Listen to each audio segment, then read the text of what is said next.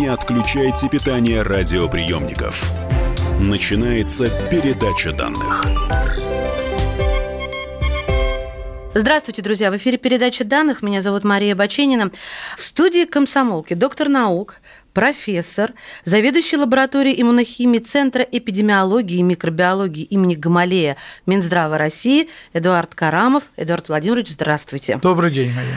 Вы знаете, а, вот о чем хочется с вами поговорить. А, Сегодня, на сегодняшний день, конечно же, на фоне коронавируса очень многие заболевания ушли в тень и о них как-то сильно подзабыли.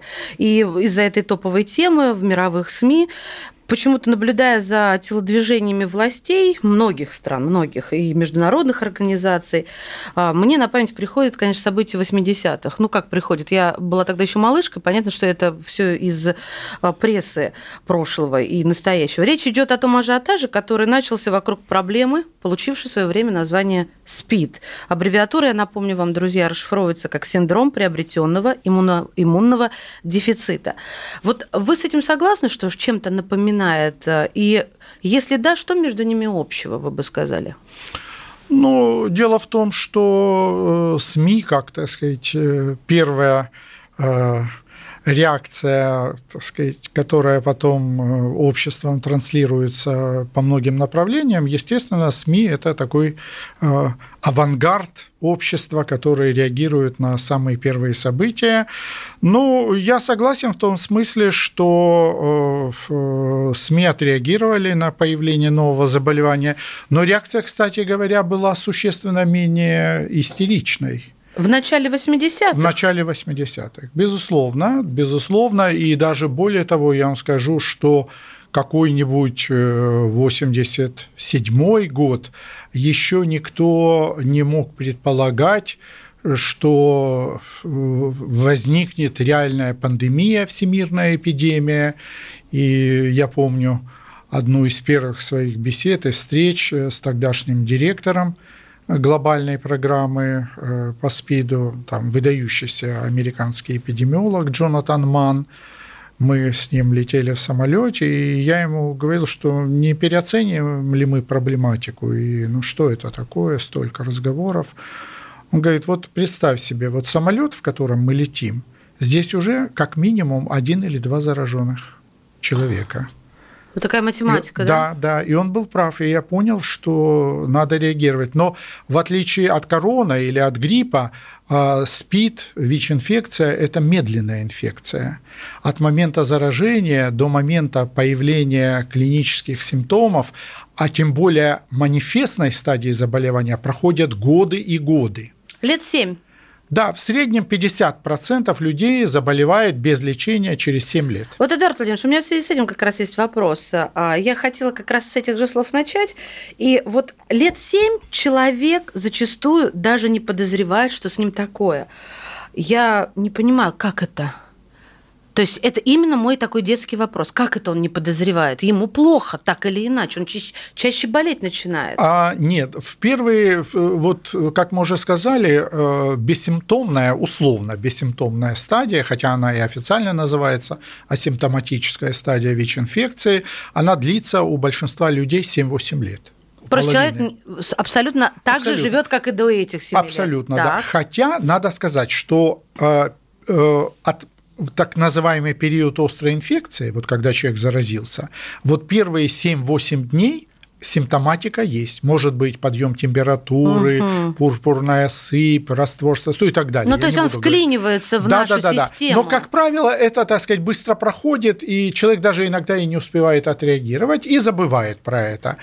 Через 3-4 месяца, через полгода появляются антитела, но если человек не проверяется, то он об этом не то, знает. В принципе, да. Хотя клиницисты, например, знают некие тонкие симптомы по ногтям, по склерам глаза. А. Вот, например, у негров, у которых волосы закручиваются в кудряшки, они распрямляются. Слушайте, но ведь сейчас такая же история про коронавирус. Начали люди, ученые да, всего мира да, же объединены да, в этой проблеме, да. начали смотреть по каким-то нюансам, да? да, да? Но смотрите, тестируют, я не знаю, может, у меня устаревшие данные, я надеюсь, что сейчас пошло на спад, тем не менее.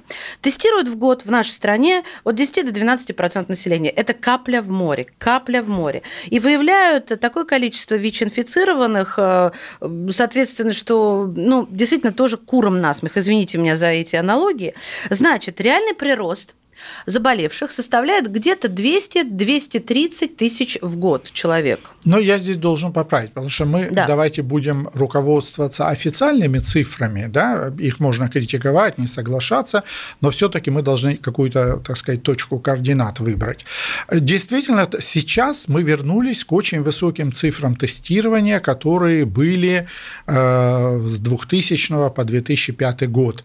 Э, порядка 35-40 миллионов иммуноферментных тестов. Это не означает, что 40 миллионов человек, потому что некоторые люди тестируются По несколько раз, конечно. Да, доноры крови, беременные, некоторые группы военных и так угу. далее. Но э, мы как бы вернулись к этим большим э, выборкам тестирования. Но да, наверное, от 10 до 15 процентов тотально населения России тестируется. На самом деле это достаточно, потому что э, ну, надо проверять так называемые таргетные группы, группы риска, риска люди, которые особенно э, подвержены риску заболевания. Это люди, которым пересаживают органы, это люди, которые ясно, сдают кровь там, и так далее, Но наркоманы. Вот а, в связи с этими и таргетными группами, и математикой, то есть цифрами, которые известны, можно на данном этапе, вот мы сейчас с вами находимся здесь и сейчас, сказать, что страшнее, коронавирус или ВИЧ? Ну, это, э, так сказать, нельзя даже и сравнивать, потому что коронавирус – это э, острое респираторное заболевание, э, смертность при нем в общем не превышает вот при, так сказать, то, что называют SARS-CoV-2 или COVID-19, не превышает 5-6%. По разным странам это колеблется, но здесь скорее это связано не с тем, что, как обсуждали какие-то этнические группы предрасположены больше, какие меньше, а связано с тем, что разная заболеваемость по возрастным группам. Да, вот э, дети и подростки там заболевают крайне редко, там не больше э, там, полутора-двух процентов, Э, смертность, а у пожилых людей старше 70 до 20% смертность. Я вчера вообще прочитала, что фертильных вроде не трогает в Китае, это обнаружили. Ну, это, это все это пока очень, слухи, да, да? Это, это условно, да. Но вот в Китае средние цифры по э, смертности 3-3,4%, а в Италии уже больше 5%. Да в Италии это просто кошмар да. ужас. Вот. И сейчас Европа становится рассадником. Первые цифры по Ирану смертность была под 11%, угу. а сейчас уже меньше 5%.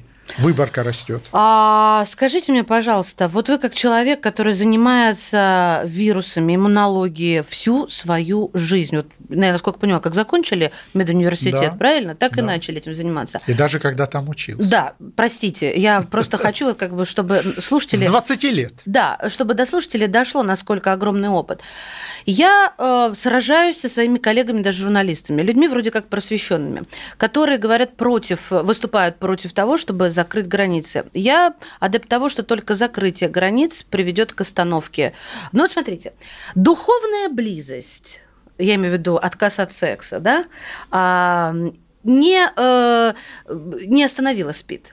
А закрытие границ остановит вот такое остро-респираторное заболевание, передающееся? А, я вам должен сказать, оно остановит только в том случае, если на самой территории, которую вы поставите под строгий карантин, не накопился достаточное количество, так сказать, нет э, взрывчатого материала достаточно для распространения эпидемии. Вы имеете в виду процент уже зараженных? Процент уже зараженных, да. Угу. И здесь надо иметь в виду, что в ближайшие, так сказать, дни э, уже вернулись или вернутся около 100 тысяч наших туристов, которые за рубежом находятся. Да, но CNN при этом пишет, что в России при нашем-то населении какой-то рекордно низкие показатели, меньше, чем в Люксембурге. Ну, здесь э, надо сказать следующее, что все-таки наши власти и э, вот в общем, та традиция санэпиднадзора, которая существует в России, это одна из лучших эпидслужб мира. Угу. Это надо понимать. И действительно, очень оперативно и очень быстро были приняты меры. Была закрыта протяженная граница с Китаем. Роспотребнадзор замечательно сработал. Надо Анну Юрьевну Попову похвалить. Очень быстро приняли меры. Практически мгновенно с колес разработали э, тест-систему диагностическую, причем быстро наладили ее массовое производство. Сейчас российская тест-система применяется в 13 странах. Да вы что? Да, да. Да. А вы э, не обратили внимания вчерашний разговор Конте, премьер-министра Италии? Да, обратила с Путиным, да.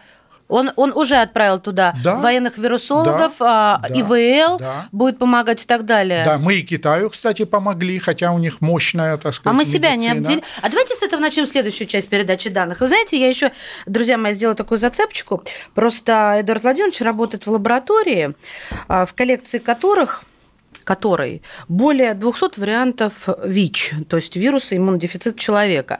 Ну, я разберусь, конечно, что это и как это с апокалипсисом связано, потому что мы же книжек начитались. С этого и с других вот еще пока не отвеченных вопросов начнем следующую часть передачи данных. В студии «Комсомольской правды» доктор наук, профессор, заведующий лабораторией иммунохимии Центра эпидемиологии и микробиологии имени Гамалея Минздрава России Эдуард Карамов.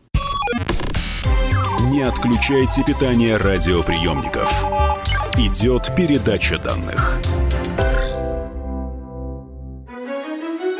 Георгий Бофт.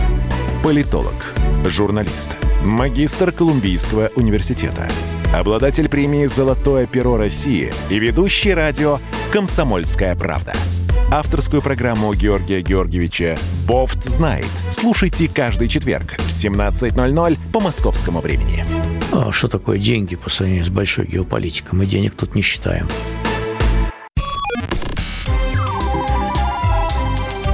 Не отключайте питание радиоприемников. Начинается передача данных. Мы продолжаем, друзья. Это передача данных в студии Мария Баченина. И э, мне составляет э, компанию чему я несказанно рада, доктор наук, профессор, заведующий лабораторией иммунохимии Центра эпидемиологии и микробиологии имени Гамалея Минздрава России Эдуард Карамов. Эдуард Владимирович рассказывает нам про СПИД. А давайте я сразу начну, чтобы всем стало понятно, вот с этого обещанного а, мной вопроса. Говорят, у вас в лаборатории, в лабораторной коллекции, наверное, так верно сказать, в лабораторной коллекции российских вирусологов. О, более двух сотен вариантов ВИЧ. Это разные мутации его, что ли? Или что значит более двух сотен? Это разные изоляты. Это клинические изоляты вирусов, которые выделены были в разные годы от пациентов которые к нам обращались или которых мы исследовали, и они не возражали против изоляции вируса, потому что вирусы нужны для многих вещей, для того, чтобы изучить их молекулярно-генетическую структуру. Вирус очень изменчив, и мы по э, генетике этого вируса можем проследить, откуда он пришел, где он возник, как он передавался. Да, ведь трансмиссии через... несколько от Абсолютно. животных э, замечено Абсолютно. в мире вот за, за всю историю. Абсолютно, Это не да. раз передали, да? Да, да, да, да. И, и мы теперь знаем, э, что э, наш вирус, который, так сказать, стал причиной грандиозной эпидемии на территории, на всем постсоветском пространстве, который сейчас по новой классификации называется А6, раньше мы его А1 называли, он пришел из Конго. С это... дипломатом с тем или с кем? Он нет, этот, этот дипломат э, оказался тупиковой э, ветвью. Кстати, тот дипломат, он был из Анголы. Ага. Он был из Анголы. Я, видите, страну не знала, да? Да, он был из Анголы. А э, у нас был случай заноса из Конго, когда в 89 году э, дети в Элисте, потом еще в нескольких других городах, но за камиальном очаге были заражены. Вот внутрибольничная была передача инфекции в результате там нестерильного инструмента. А исходная линия оказалась связана вот с э, отцом одного из детей, который находился на лечении, и, а он заразился в Конго. Он заразился в Конго. А правда, Эдуард Владимирович, что первый зафиксированный случай смерти человека от СПИДа, это 50-й год 20 века, некий, я цитирую, манчестерский моряк из замороженных тканей, тела которого вот ученые выделили прадедушку. Меня знаете, что завлекло? Прадедушка это слово сегодняшнего прототипа ВИЧ. То есть это вот что-то отдаленно напоминающее тот э, нынешний вирус, да, и вы проследили вот это ген... Э, генеалогическое древо? Да, проследили это древо. Дело в том, что англичане в этом смысле молодцы, потому что э, он умер в 59 году, действительно, и случай получил, так сказать, название манчестерского моряка. Он служил в торговом флоте, и они, не понимая, видя стертость клинической картины, разные были диагнозы, они заморозили его ткани, кровь, э, лимфатические узлы. И, э, на будущее, чтобы на разобраться, будущее, да, да? Ой, какие молодцы. И только в начале 2000-х годов, когда проанализировали генетически, мы поняли, вот я говорил, что этот вирус очень изменчив, и а, весь массив этих вирусов обозначают разные ветви этого вируса, обозначают латинскими буквами А, Б, С, Д и угу. так далее. Так вот, э, манчестерский моряк, умер от вируса, который являлся предшественником трех групп нынешних Б, Д и F. И они все к СПИДу имеют отношение. Они все, да. Разные это все вирусы просто, СПИДа, да. Но тогда ветви. они еще не разделились да, на да, БДФ. Да вы это что? был предшественник БДФ, потом они поделятся на БДФ. Но я думаю, что манчестерский моряк не, не первая жертва СПИДа. Ну, это, знаете, как легенда должна быть. Ну да, э, вирусы, вирусы вот в том виде, в каком мы их знаем, классические вирусы иммунодефицита человека возникли в конце 20-х годов. А, в Африке детектировано даже место, э, откуда они пошли, это Заир, Киншаса, угу. из этого района они вышли. И э, вот на протяжении 60-70 э, лет распространялись. Откуда пока... вы привезли вирус? Я расскажу эту э, криминальную историю, можно? Ну, я не знаю, о чем вы будете говорить. Ну, это еще было до 11 сентября злополучного, когда все было гораздо проще в нашей с вами жизни. А, Эдуард Владимирович, я, я считаю, это на благо науки, да, вот когда ученые делятся друг с другом в нагрудном кармане своей рубашки, ну, понятно, что запечатано и так далее, просто звучит, конечно, жутковато. В Россию привез для изучения образец вируса иммунодефицита человека. Это правда или это легенда? Это правда правда, но надо сказать, что эта история повторялась много раз. И, кстати, не я один. Во-первых, существовала практика, что если вы находитесь где-то за рубежом и узнали о том, что есть какой-то новый вирус, и вам готовы его дать, то вы его привозите в свою коллекцию. Вы сумасшедший ученый. Нет, нет, это, это абсолютно было. Это Владимирович очень импозантный мужчина, понимаете, это не всклоченный такой вот ученый сумасшедший, да? Вот сейчас кто-то ведь представит. Да-да-да, простите, перебил. Спасибо за комплимент.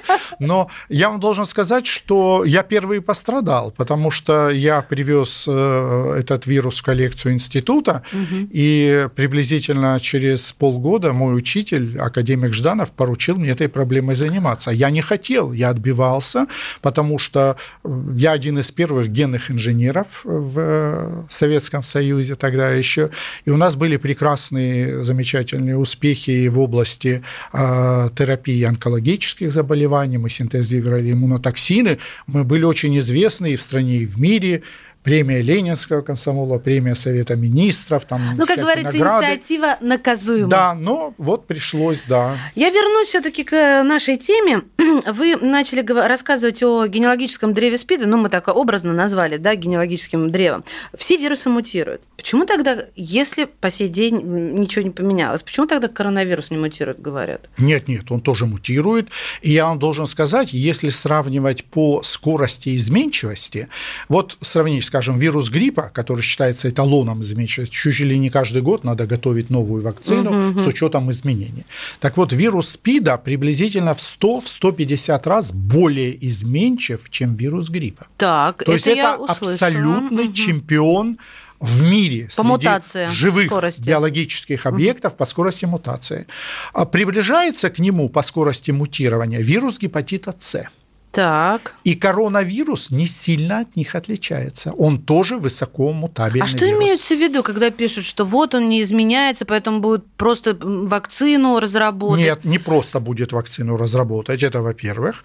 И если, не дай бог, этот вирус закрепится в популяции, но тьфу-тьфу-тьфу, этого может и не произойти. Если неэффективно будут бороться эпидслужбы мира с этой инфекцией, вирус может пережить и эпидсезон, осень, зиму. Ну, как спид, закрепиться в Он популяции. закрепится в попу- Это не как спид, это скорее как грипп. Тут более оно- Ага. И он может стать сезонной инфекцией, появится новый патоген. Этого не произошло с SARS-1, с вирусом атипичной пневмонии. Он исчез из Сам популяции. по себе, причем без он вакцины. исчез, он без вакцины исчез. Хотя вакцину начали делать, но этот вирус исчез. Но почему он исчез? Потому что он пришел из мира животных. Это зооноз, который стал передаваться людям, но от человека к человеку он не передавался. Вот. Да, это принципиальная вещь. Поэтому заразилось чуть меньше 8 тысяч человек SARS-1 и умерло около 800, 10% смертность. Здесь смертность, к счастью, ниже намного. Но у него неприятное качество трансмиссивность. Он хорошо передается от человека к человеку. И в этом смысле он представляет большую угрозу в этом плане. То есть вы сейчас, а, правильно ли я вас поняла, что вы говорите, пережи, а, пережить эпидемиологический сезон, то есть мы можем и будущей зимой продолжать с ним бороться? А, Если, да, ну, вообще есть э, точка зрения, что пик заболеваемости SARS-1 приходится на температуру ниже 9 градусов Цельсия, что как только начнет подниматься температура, э, этот вирус будет хуже Слабеть переживать слабеть. во внешней среде, будет хуже передаваться. Ну, я бы особых э, не возлагал на это надежд, потому что сейчас мы знаем, что отдельные случаи этой инфекции уже есть и в Индии, где температура 35 градусов. Хорошо, но эффективные лекарства от ВИЧ появились. Они продлевают жизнь, но спасительной вакцины пока, к сожалению, нет. Уже 20 лет нет, даже больше чуть-чуть. Это да? больше, увы, Да. это так. Но Да. я должен заметить, что нет вакцины против малярии. Больше ста лет нет вакцины против сифилиса. Да что ж такое? Есть удачный пример по алгоритму болезнь, вакцина, выздоровели. А вот э, и не так это все просто. Давайте о хорошем. На фоне вот это все распространение в тень ушло известие, а вот в этом месяце о том, что медикам есть чем гордиться, второму человеку в истории, а вы потом исправьте, если СМИ наврали, удалось полностью излечиться от СПИДа, от ВИЧ. А, И 40-летний житель Лондона Адам Кастельехо, ну, он не англичанин, Да. понятно, по фамилии, больше не является носителем вируса иммунодефицита. Каков был сценарий для слушателей информация? Мужчине, как и первому излечившемуся, была проведена пересадка стволовых клеток костного мозга для борьбы с раком, потому что он был еще носителем онкологического заболевания. И донор вот этих стволовых клеток обладал мутацией гена, это северный народ, насколько я знаю, а, который защищает его и теперь. Мне бы очень хотелось прокомментировать. Вот это метод, хочется воскликнуть, и знак вопроса жирный поставить. Ну, это метод, но он, к сожалению, никогда не пойдет в широкую практику, потому что это Почему? чрезвычайно дорого. Это чрезвычайно дорого. Кстати, наверное, таких людей уже три. Есть еще пациенты из Дюссельдорфа. А первый пациент, которого называют берлинским пациентом, я с ним даже знаком немного, Тимоти Браун, он американец по гражданству, он живет в Филадельфии. Я его недавно видел. Ему понадобилось две пересадки костного мозга. Не отключайте питание радиоприемников. Идет передача данных. Первая радиогостинная страны. Вечерний диван. На радио «Комсомольская правда». Весь вечер с вами на диване. Трехкратный обладатель премии «Медиа-менеджер», публицист Сергей Мардан и журналистка-телеведущая Надана Фридриксон. Обсуждают главные темы дня с экспертами и с вами.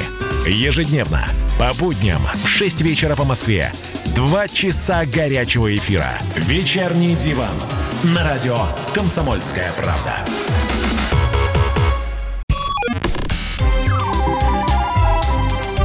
Не отключайте питание радиоприемников. Начинается передача данных.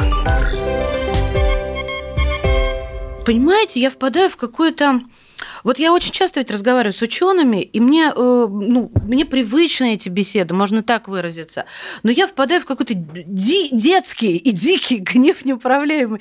Ну что ж такое? Ну в чем проблема? Вот вы мне можете сказать, как ребенку, хорошо, в чем проблема самая главная? Вот вы начинаете, изучили всю генетическую цепочку наши, а, рассматриваете под микроскопом, ну я даже не знаю, где происходит это спотыкание при разработке вакцины? Нет, ну, э, ребята, давайте начнем с того, что сделать вакцину или понять механизм размножения вируса – совсем не проще, чем собрать компьютер или отправить ракету в космос. Да, с этим согласна. Это вот.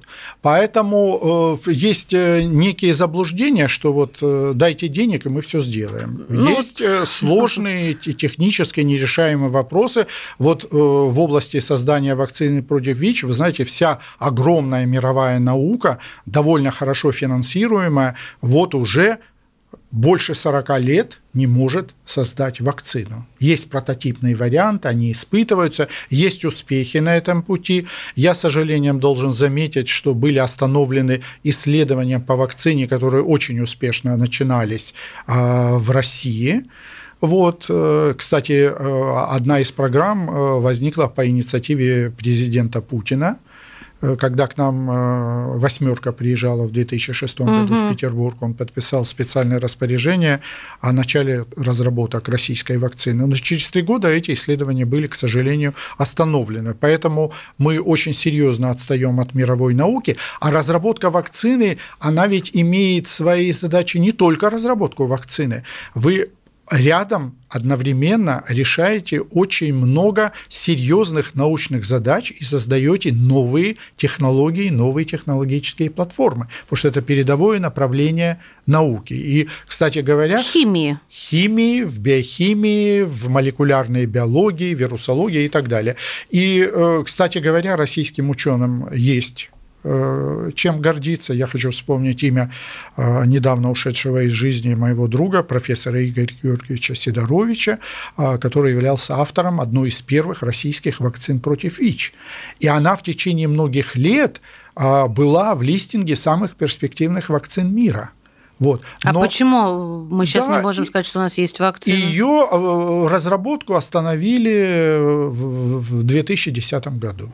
Угу. Закончилось финансирование, и вот 10 лет мы э, этим не занимаемся, к сожалению. Хотя, конечно, надо понимать, что колоссальные успехи э, в лечении СПИДа и в борьбе со СПИДом. Вот если бы мы там 5-6 э, лет тому назад говорили, я бы сказал, что вот ежегодно заражаются 5,5-6 миллионов человек в мире, а умирает 3-3,5 миллиона человек от СПИДа, то сейчас – я скажу, что заражается э, миллион двести тысяч, а умирает чуть больше миллиона.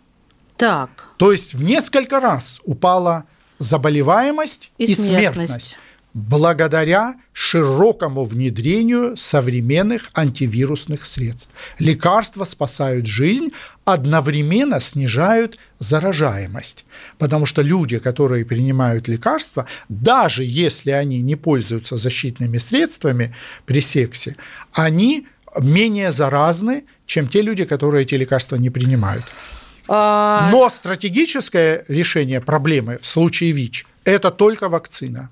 Только вакцина сможет остановить мировую эпидемию. Ну вот вы уже прогноз какой-то давали по COVID-19, а по ВИЧ можно дать сейчас прогноз, когда будет вакцина? Я вообще считаю, что вакцина в течение 10 лет будет создана. Если только Биг э, не потеряет всякий интерес к этой проблематике, потому что на вакцине пока никто ничего не заработал, и надо потратить довольно много денег, чтобы разработать вакцину, особенно дорого стоит испытание вакцины.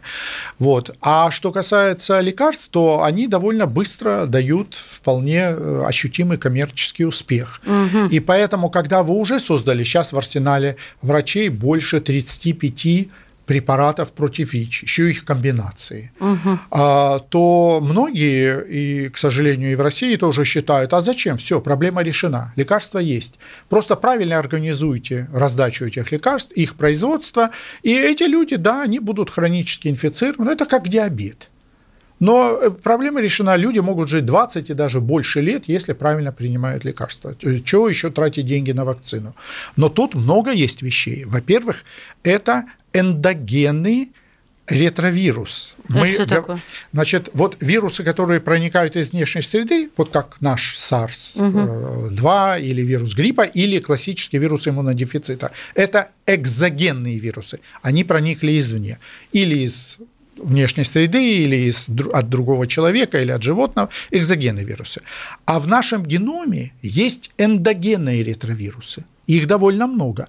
Их они разбиты на больше, чем на 10 семейств.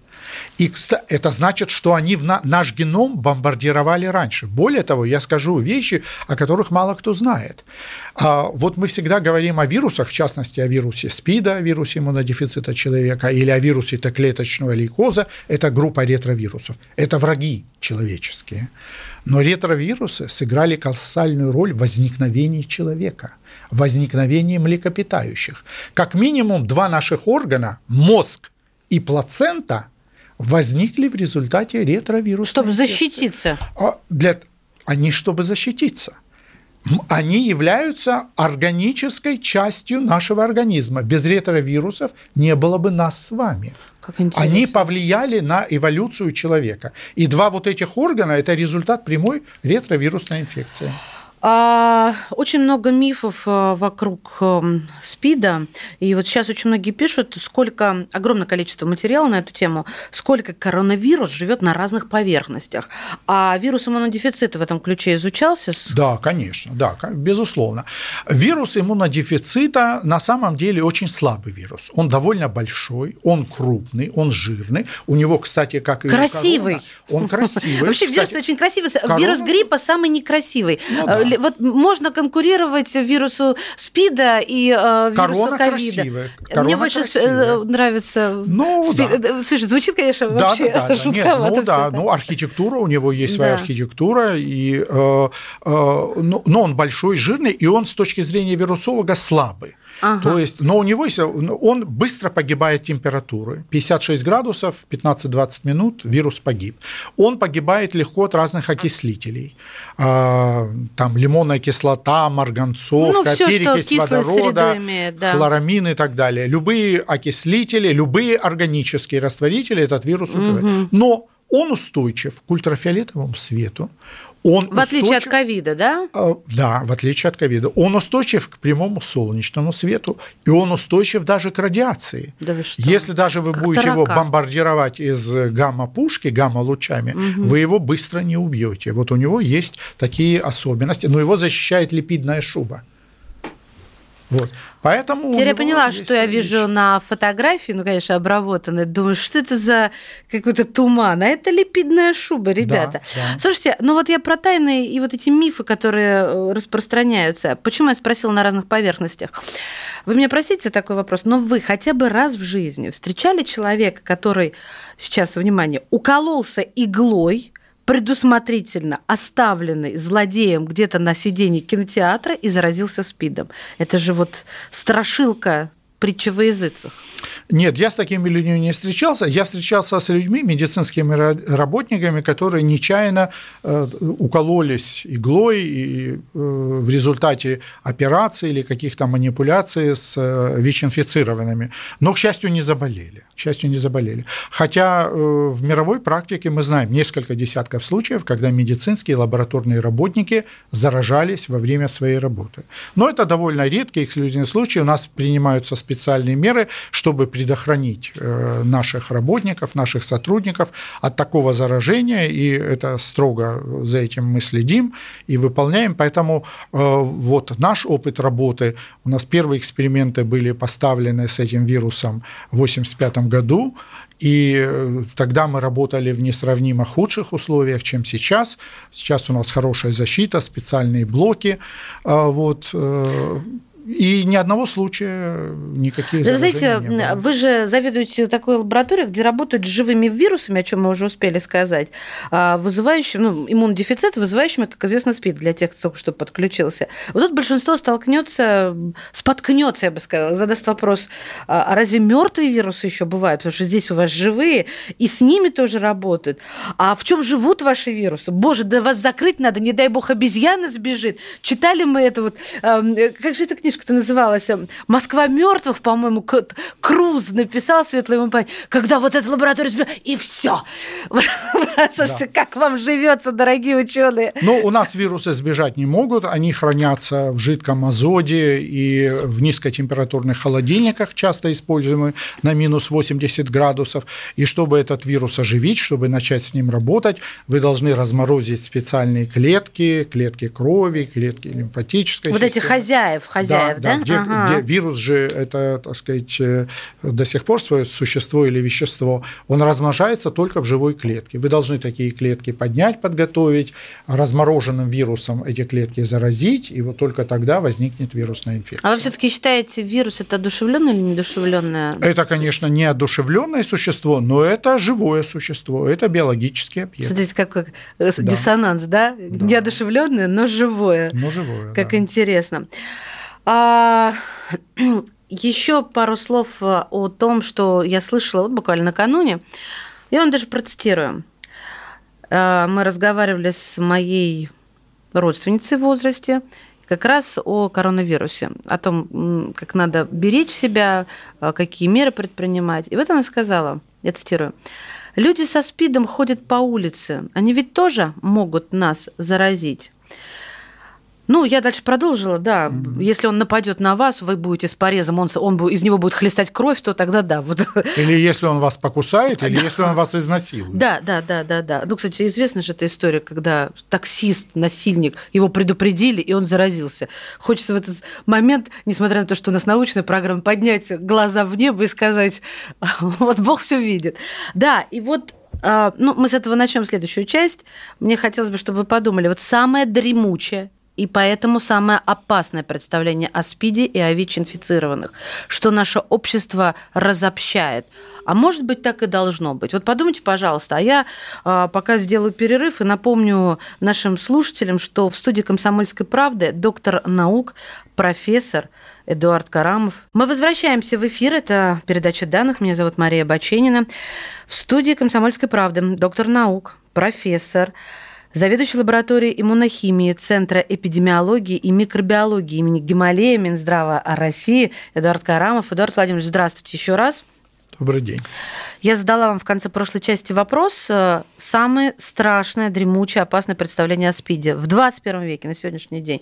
СПИДа который... нет, вируса нет. Это все выдумки э, бессовестных врачей и ученых, которые наживаются на несчастье людей. Да вы что? Да. А его же сфотографировали даже, это не помогает? Это СПИД-диссиденты. К ним иногда примыкают даже некоторые наши известные журналисты. Вот не так давно меня один наш известный журналист приглашал выступить в его передаче по корона, а я не пошел и отказался, потому что он в свое время очень активно пропагандировал точку зрения, что СПИД – это безобразие, никакого СПИДа нет, никакого вируса нет, ВОЗ – это вообще негодяи, они всех обманывают. Это абсолютно безобразная, невежественная точка зрения – вот. К сожалению, есть э, группа людей, спид-диссиденты, которые, между прочим, имеют и финансовую поддержку из не очень понятных Зачем источников. это кому-то надо? Ну, вот э, есть разные точки зрения. Ну, например, когда э, вы начинаете часто и много говорить о СПИДе, падают доходы наркоторговцев в каких-то там mm-hmm. клубах,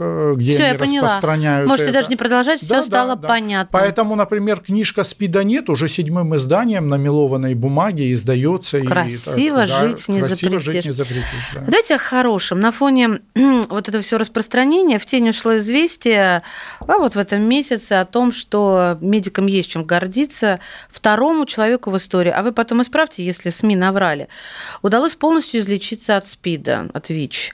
А, и 40-летний житель Лондона Адам Кастельехо, ну, он не англичанин, да. понятно, по фамилии, больше не является носителем вируса иммунодефицита.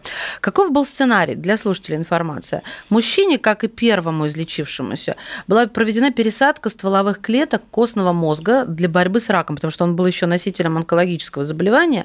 И донор вот этих стволовых клеток обладал мутацией гена, это северный народ, насколько я знаю, а, который защищает его и теперь. Мне бы очень хотелось прокомментировать. Вот это метод, хочется воскликнуть, и знак вопроса жирный поставить. Ну, это метод, но он, к сожалению, никогда не пойдет в широкую практику, Почему? потому что это чрезвычайно дорого. Это чрезвычайно дорого.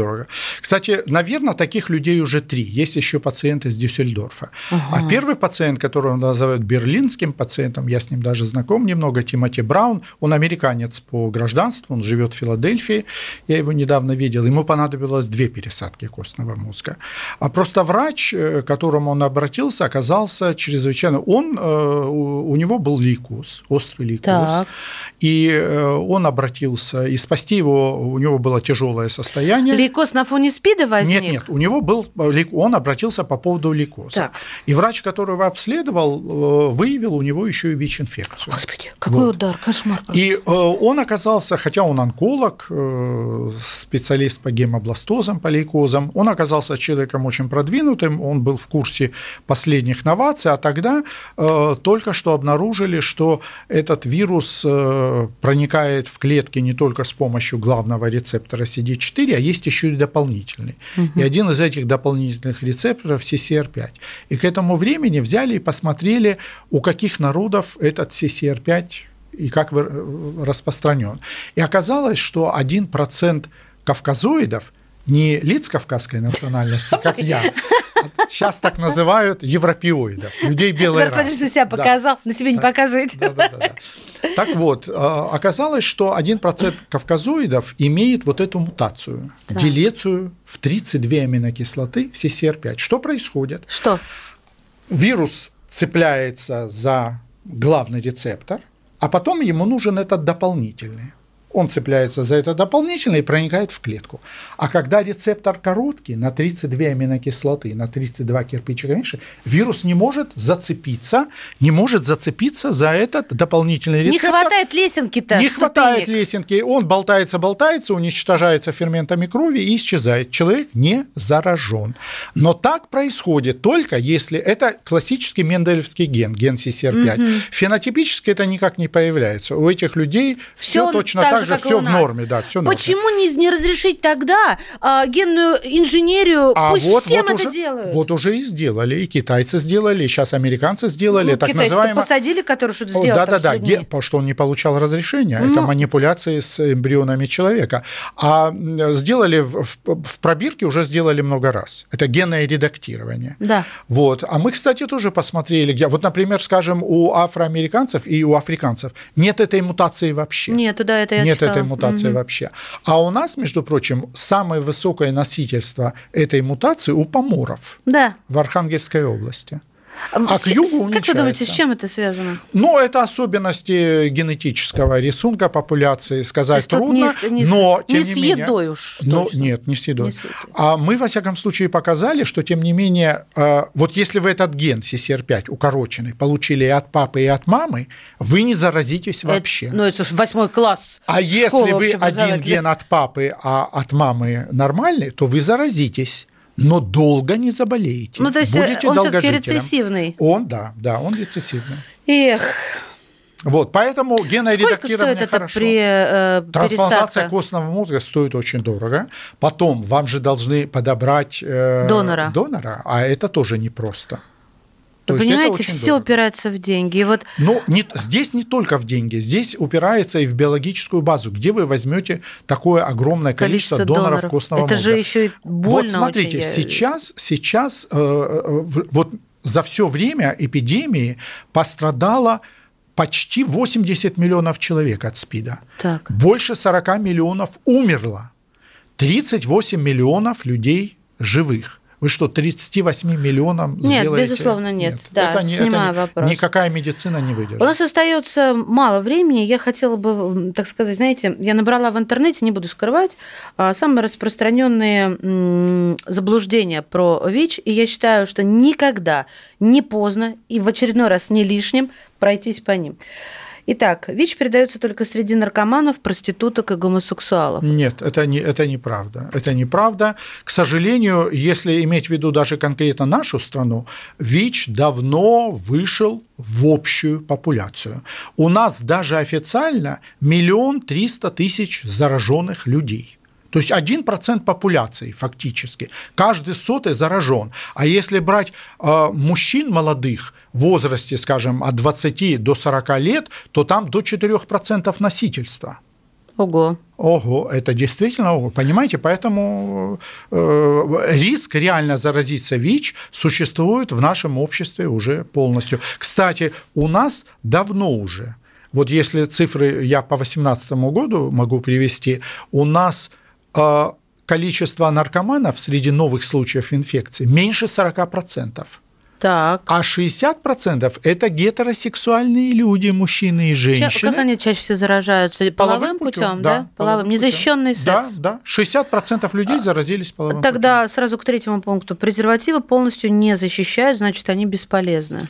А, э, они полностью не защищают, это правда, но вторая часть неправда. Они ну, в 10 раз снижают, снижают риск. заражения. Да. Я вне группы риска. Нет. Сейчас никто не вне группы риска. В России никто не вне группы а риска. А есть страна, в которой кто-то вне группы риска? А, в России. Есть, э, есть э, группы людей, которые вне группы риска. Это эмиши, вот э, потомки э, европейских э, колонистов, которые эмигрировали в США и живут вот в Пенсильвании, не пользуются благами а, цивилизации. Вы имеете в виду, изолированы? Они не, не только изолированы, а, нет, они торгуют на рынках, у них прекрасные органические uh продукты, но они не имеют права слушать, смотреть телевизор, слушать радио, они не пользуются современными И женятся друг на друге. Женятся у друг них другие друга. проблемы генетического да. характера характера, абсолютно, я полагаю.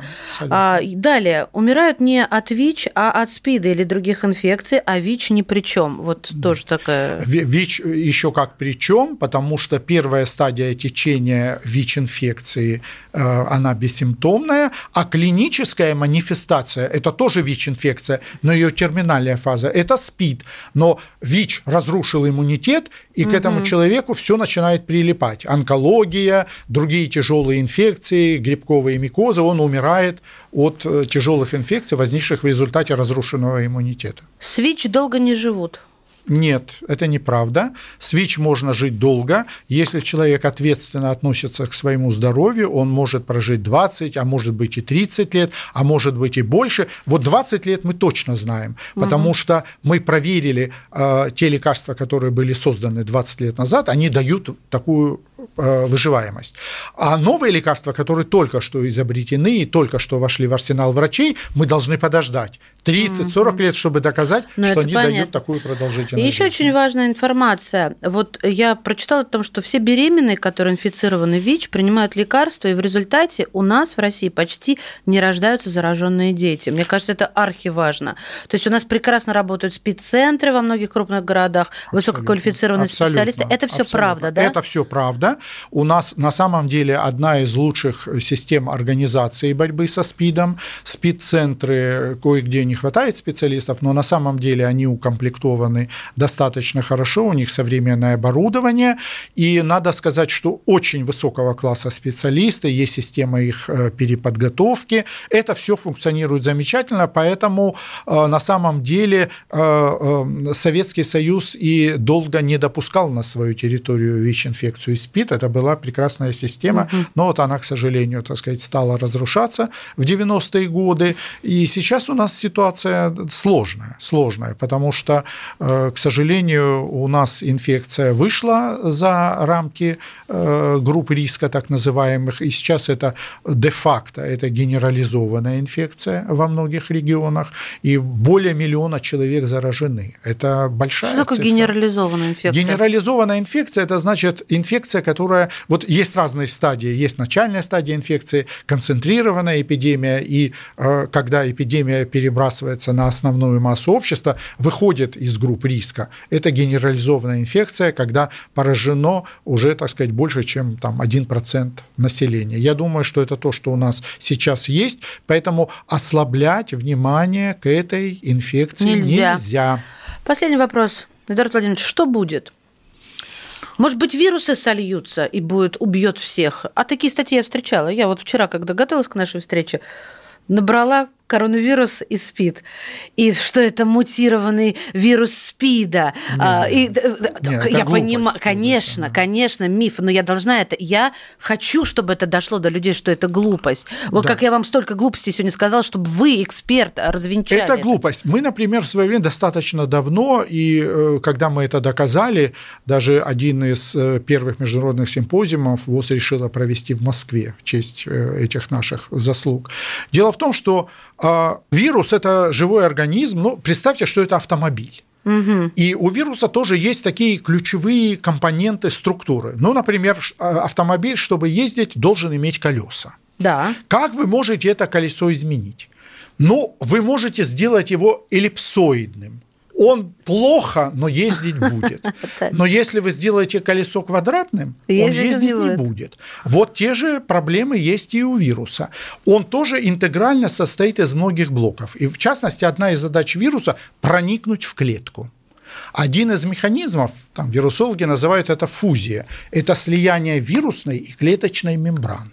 Угу. И для того, чтобы это произошло, нужен определенный набор аминокислот, которые помогают вирусу внедриться, как игла жесткая впрыскивает, внедряются эти э, специальные аминокислоты разрыхляют мембрану клетки, и вирус впрыскивает свое содержание, проникает в клетку. И это определенный набор. И мы обнаружили это очень давно, в, э, начале, в конце 80-х, начале 90-х годов, мы обнаружили, что э, последовательности фузии – у вируса гриппа и у вируса СПИДа идентичны. И что это означает? Никто не хотел в это верить. Мы специально сделали А, что они, они братья да, как бы, да? Ну, по механизму проникновения, да, да, да, да. только наш вирус проникает извне, а вирус гриппа проникает с помощью рецепторного эндоцитоза, живет в специальных э, визикулах, в эндосомах, в аппарате Гольджи, и их взрывает изнутри фузирует, это называется фузия извне и фузия изнутри. Он мембрану клеточную повреждает, э, этих аппаратов Гольджи по, по, Мы сейчас вспомнили, друзья, изнутри. помните все аппарат Гольджи, строение клетки? Да, да, это да. тоже да, курс биологии школьный? Да, да, да. Он изнутри и начинает размножаться в цитоплазме клетки, и потом эту клетку убивает. Так вот, не хотели верить, и некоторые очень известные ученые выступали против, потом оказалось, что это так. А потом, уже много лет спустя, мы знаем, что это универсальный механизм проникновения через клеточные мембраны. Точно так же сперматозоид проникает в яйцеклетку. Да вы что? А красомальная игла имеет те же самые аминокислоты в фузирующей области, что и вирус иммунодефицита. Мне кажется, у природы был в этот момент вот, когда выходной, надо, и да. она решила, что, так, как же ему проникнуть? А, ну, у меня сперматозоид так проникает. Или наоборот, учитывая, что ну, вирусы да, гораздо древнее. А колесо должно быть круглым. Вот. Слушайте, мне кажется, давайте с улыбкой закончим, потому что, как говорят многие сейчас, прорвемся. Я на это очень надеюсь. Вы надеетесь на это? Я абсолютно в этом уверен. Человек, который всю жизнь работает, можно сказать, живет среди вирусов, сказал эти слова. Вы это сами услышали. Друзья мои, итак, в студии «Комсомольская правда» для вас сегодня выступал доктор наук, профессор, заведующий лабораторией иммунохимии Центра эпидемиологии и микробиологии имени Гамалея Минздрава России Эдуард Карамов. Эдуард Владимирович, спасибо. Вам тоже. Передача данных успешно завершена. Не отключайте питание радиоприемника. Скоро начнется другая передача. Ты виноват уж тем, что говоришь по-русски. по-русски. В последнее время случаи притеснения и нападений на национальной почве участились. Прохожие на улице никак не пытались помочь иностранцам и остановить нападавших. Создается образ врага для того, чтобы... Не допустить распространения правды о тех событиях. Что же касается вот бытовой ненависти, то... Я думаю, что, к сожалению, мы еще много что увидим, но нам есть чем ответить. «Национальный вопрос» на радио «Комсомольская правда». По воскресеньям в час дня по московскому времени.